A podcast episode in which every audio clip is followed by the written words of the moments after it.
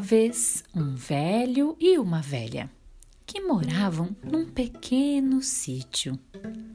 Eles eram muito pobres e chegou o dia em que não tinham mais nem uma migalhinha para comer. Decidiram então ir à floresta para catar castanhas. Quando tinham juntado uns dois punhados, levaram as sementes para casa.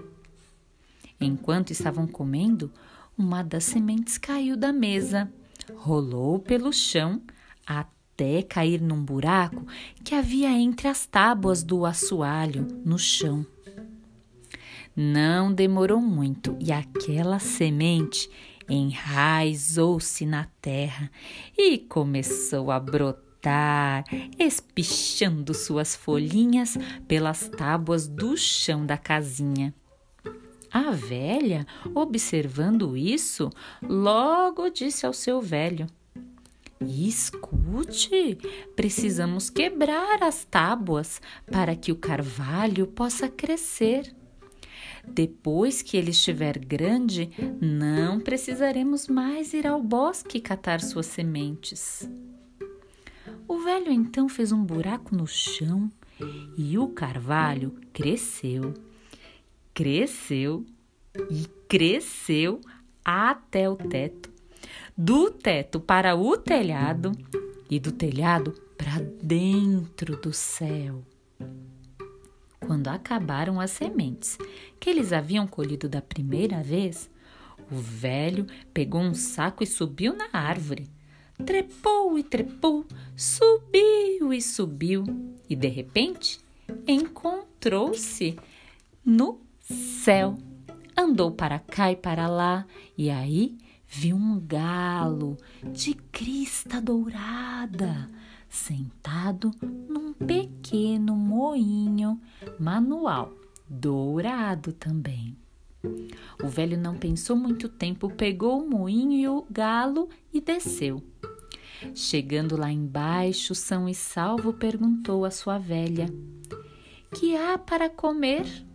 Espere um pouco, que já moerei as sementes e teremos farinha para fazer uma panqueca, respondeu a velha. Pegou o moinho e começou a moer. Moeu, moeu, e em vez de farinha, foram saindo do moinho panquecas prontinhas. Cada vez que girava a manivelinha do moinho, saía uma panqueca. Agora poderiam satisfazer sempre a sua fome. Um dia chegou um homem na carruagem e perguntou: Posso comer algo aqui? Certamente poderemos servir-lhe panquecas. A velha pegou o moinho, girou a manivela e começaram a sair as panquecas.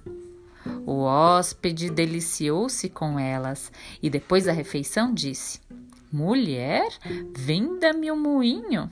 Ah, não, não posso vendê-lo.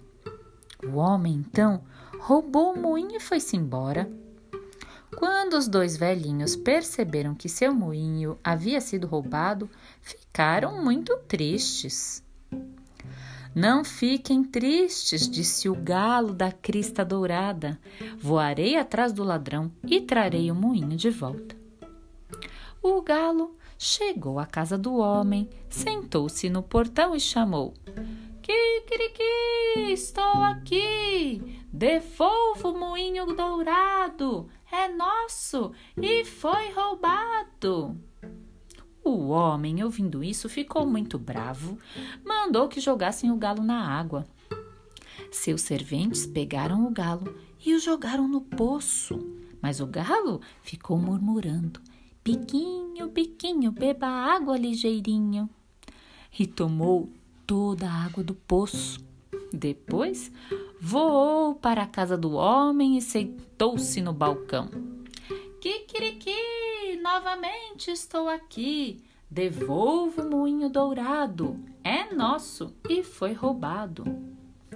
O homem mandou que pegassem o galo e o jogassem no forno ardendo. Os serventes acharam o galo e o jogaram dentro do forno, no, no meio do fogo.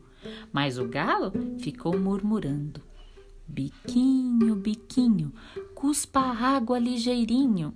E cuspiu a água no fogo e apagou o forno. Sacudiu-se, aprumou-se, saiu voando do forno e gritou: Kikiriki! Novamente estou aqui. Devolva o moinho dourado, é nosso e foi roubado. Os serventes ouviram isso e saíram correndo, e o homem atrás deles. O galo de crista dourada agarrou rapidamente o moinho e levou-o para a casa dos dois velhinhos, que ficaram muito contentes e nunca mais passaram fome.